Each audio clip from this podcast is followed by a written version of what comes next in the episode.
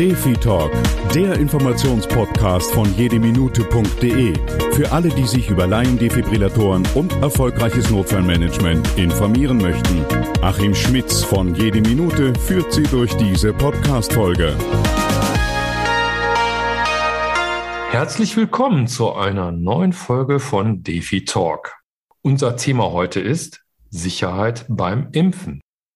Unser Experte ist Dr. Christopher Rose. Er ist Notfallmediziner und Oberarzt im Sana Klinikum in Remscheid. Außerdem ist Dr. Rose Vorsitzender des Vereins zur Förderung des Rettungs- und Notarztdienstes Remscheid e.V. Der Verein unterstützt und fördert professionelle Helfer in der Ausbildung. Auch Laienhelfer werden in der Notfallversorgung ausgebildet. Leidenschaftlich leitet Dr. Rose das Projekt Ein Herz für Remscheid, eine Kampagne zur Vermeidung des plötzlichen Herztodes. Herzlich willkommen, Herr Dr. Rose. Ja, vielen Dank für Ihre Einladung. Herr Dr. Rose, Sie sind Notfallmediziner und engagieren sich aktuell für Corona-Impfungen. Was genau tun Sie? Ja, zum Thema Corona-Impfung bin ich eigentlich wie die Jungfrau zum Kinde gekommen. Hm, zu Beginn der Pandemie dürfte ich mit unserem Krisenstab der Stadt tagen und erlebte dort hautnah die Dynamik der Pandemie. Als im Verlauf das Impfzentrum ins Leben gerufen wurde, hat man mich dort zum ärztlichen Leiter des Impfzentrums benannt hier konnte ich mich mit weiteren Kollegen um die medizinische Organisation des Impfzentrums kümmern. Mein Schwerpunkt war, wen wundert es, die Akutversorgung von Zwischenfällen. So konnten wir durch gut geplante Vorarbeiten auch eine umfangreiche Zahl an Corona-Allergikern unter entsprechenden Sicherheitsvorkehrungen impfen. Das freut mich, dass Sie sich für dieses wichtige Thema auch engagieren.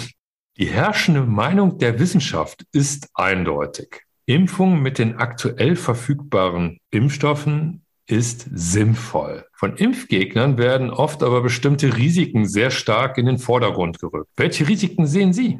Ich sehe nahezu keine Risiken. Man muss wissen, dass jedes Medikament natürlich Nebenwirkungen hat. Typische und seltene Nebenwirkungen der vorherrschenden mRNA-Impfstoffe ist die Myokarditis. Hier kann man aber durch bestimmte Verhaltensmaßregeln auch als Patient positiv darauf einwirken. Per se muss man sich aber mit der Haltung anfreunden, dass jede Impfung generell vor Erkrankungen schützen. Jedoch verabreiche ich einem gesunden Menschen immer ein Medikament, welches ihn potenziell trotzdem schädigen kann. Das ist der Preis, den wir für jede Art von Impfung zahlen. Gibt es auch Personen, die durch die Impfung ein unmittelbares Risiko haben, zum Beispiel eine Herzrhythmusstörung zu bekommen? Mittlerweile hat man Gott sei Dank einen umfangreichen Überblick über die unerwünschten Wirkungen der Corona-Impfstoffe. Hier setzen sich ja aktuell die mRNA-Impfstoffe durch. Typische unerwünschte Wirkungen sind die allergische Sofortreaktion. Diese wird in der Nachbeobachtungsphase der Impfstellen beobachtet und als seltene Komplikation die Myokarditis. Die Myokarditis, das ist ja die Herzmuskelentzündung. Richtig. Richtig? Ja, genau. Und diese kann schon vorkommen, aber oft ist die nur temporär.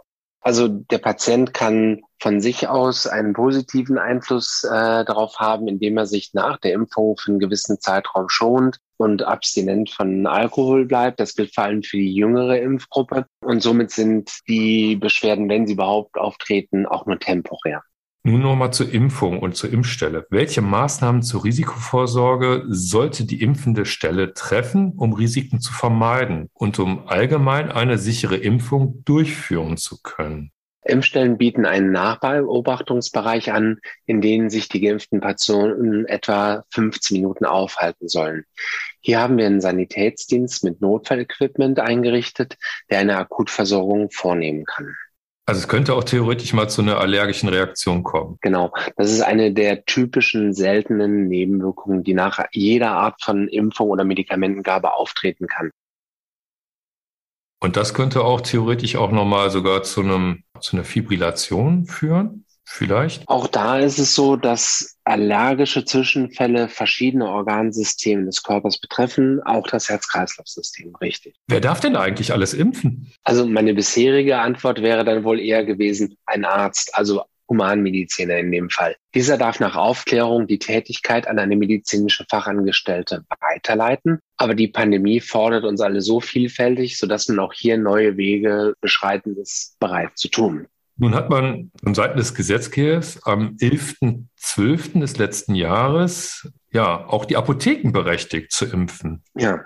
Welche Voraussetzungen müssen vorliegen, damit eine Impfung sicher durchgeführt werden kann?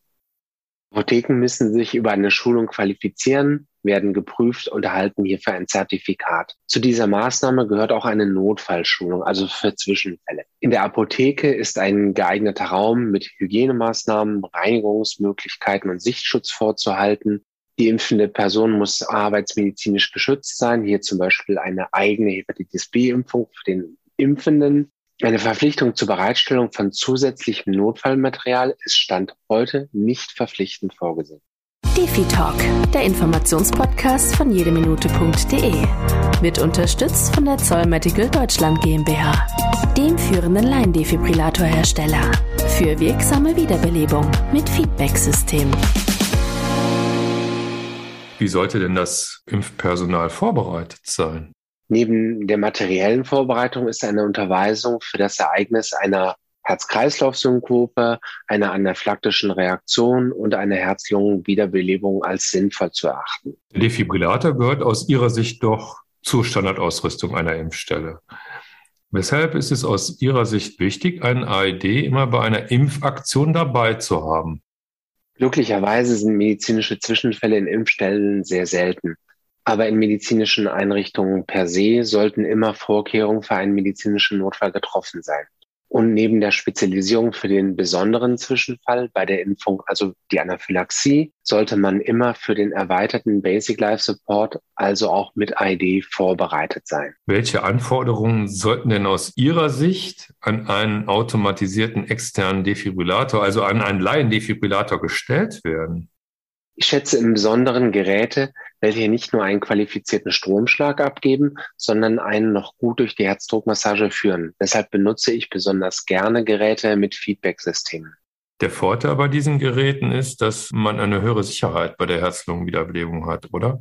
Richtig, also man wird nicht nur alle zwei Minuten an den Stromschlag erinnert, sondern auch die restlichen zwei Minuten durchgehend in der Qualität der Herzdruckmassage geprüft und angeleitet ich sag mal, das ist ja auch eine ziemlich anspruchsvolle Geschichte. Mhm. Permanent eben diese Qualität auch zu erhalten, ist schwierig und für den Laien umso mehr. Und gerade die Drucktiefe zu erspüren, eine ziemlich große Herausforderung. Und ich glaube auch, selbst Profis werden da mit der Zeit auch ein bisschen weniger genau. Ne? Wenn man das so eine, mehrere Minuten durchzieht, dass man da ein bisschen nachlässt, denke ich, ist, klingt für mich fast logisch. So geht's ja auch den Profis, muss man sagen, sowohl im Training als auch im Einsatz selber werden die in sehr vielen Fällen mit den Feedback-Systemen begleitet, um einfach die Qualität angemessen hochzuhalten. Nochmal so eine Frage jetzt an mhm. nebenbei. Was passiert denn aus Ihrer Sicht, wenn man jetzt statt fünf bis sechs nur drei Zentimeter tief drückt? Ziel ist es ja bei der Herzdruckmassage, das Herz vollständig mit Blut zu entleeren und durch eine gute Entlastung ist nachher auch sich selber wieder mit Blut füllen zu lassen. Macht man das nicht vernünftig, dann wird auch nicht so effektiv eine Herzdruckmassage umgesetzt. Also es ist schon wichtig, mhm. bestimmte Grenzmarken zu erreichen. Das Thema mit den Defibrillatoren, das scheint ja für Sie auch eine Herzensangelegenheit zu sein. Seit, ich glaube, seit 2016 sind Sie schon mit dem Thema dran, vor allen Dingen auch in Remscheid die Versorgung zu verbessern. Das ist jetzt schon jetzt ein paar Jahre her. Wie sieht es denn aus aus Ihrer Sicht so mit der Versorgung von Defibrillatoren in Städten und jetzt vielleicht auch gerade mal im Besonderen in Remscheid? Man kann es durchaus wie mit früheren Impfkampagnen, welche Suche deinen Impfpass lauten, vergleichen. Viele Firmen betreiben vor allem zum Selbstschutz AEDs, aber erst wenn diese öffentlich bekannt sind und erreicht werden können für die Bevölkerung, dann schließt sich das Ganze zu einem funktionierenden Netzwerk zusammen. Wie erfahren denn eigentlich die Bürger von Remscheid von den Defis? Wir haben mit einigen Optionen experimentiert. Aktuell betreiben wir eine Internetpräsenz hierzu. Hier kann man sich also in Ruhe auf das Thema vorbereiten. Und das Highlight an dem Ganzen ist, dass wir in Kooperation mit der Stadt und der Marketingfirma für die Laternenwerbung, nennen wir es mal, Verkehrsschilder eingeführt haben. Im Remscheider Generalanzeiger habe ich gelesen, dass Sie in einem Theater einen ja, veralteten, verschlissenen Defibrillator gefunden haben, dessen Elektrodenbatterien nicht mehr intakt waren und gleiches gilt wohl auch für ein Defi in einem Remscheider Museum. Um sowas zu vermeiden, wurde ja 2017 die sicherheitliche Kontrolle für Medizinprodukte verpflichtend. Die Defibrillatoren, die fallen ja unter den Bereich der Medizinprodukte. Wie stehen Sie zu dem Thema verpflichtend zur sicherheitlichen Kontrolle von diesen Laiendefibrillatoren? Macht das Sinn? Ist das, ist das auch gerade für Geräte im öffentlichen Bereich sinnvoll? Ja, korrigieren Sie mich eines Besseren, aber müssen gerade öffentliche Geräte nicht oder noch nicht gewartet werden? Jedes öffentliche Gerät ist super und immer eine Hilfe. Aber bei der Beschaffung sollte man solche Folgekosten im Blick haben. Oder möchten Sie selber von einem ranzigen Gerät, nennen wir es mal so, mit halbvoller Batterie gerettet werden? Lieber nicht. Also streng genommen gerade die öffentlichen Geräte toll, wenn sie erreicht sind, aber auch die müssen vernünftig gewartet sein. Ja, das verstehe ich auch genau so. Und ähm, wie man so schön gesagt hat, das Gesetz ist an der Stelle ein Stück weit verunglückt, weil es ja da eine Öffnungsklausel genau für diese Geräte hat. Aber genau auf die kommt es ja gerade an, dass die im Notfall dann auch sicher funktionieren. Sonst kann man sich nicht drauf verlassen. Herr Dr. Rose, ich bedanke mich ganz, ganz herzlich, äh, dass Sie mit mir hier durchgegangen sind und dieses Interview geführt haben. Gerne. Infos zum Verein zur Förderung des Rettungs- und Notarztdienstes Remscheid e.V. finden Sie auf der Webseite äh, vfrn.de. Informationen zum Projekt Ein Herz für Remscheid, eine Kampagne zur Vermeidung des plötzlichen Herztodes, finden Sie auf der Seite remscheider-herzen.de. Wenn Sie sich für Laiendefibrillatoren interessieren, dann schauen Sie gerne auf unsere Webseite jedeminute.de und unter Defi Talk oder rufen Sie uns direkt an unter 0800 5 700 800. Liebe Hörer, hat Ihnen die Folge gefallen? Liegt auch Ihnen das Thema Erste Hilfe und Notfallrettung am Herzen? Als Abonnent verpassen Sie keine Folge. Durch eine positive Bewertung helfen Sie mit, dass die Erste Hilfe und Notfallrettung eine höhere Aufmerksamkeit erhält. Wir würden uns sehr freuen, wenn wir dadurch mehr Menschen motivieren, Erste Hilfe im Notfall zu leisten. Denn jede Minute zählt in einem Notfall. Informationen und eine Zusammenfassung des Podcasts finden Sie auf jedeminute.de. Wir bedanken uns herzlich für die Unterstützung der Zoll Medical Deutschland. Bis bald, Ihr Achim Schmitz.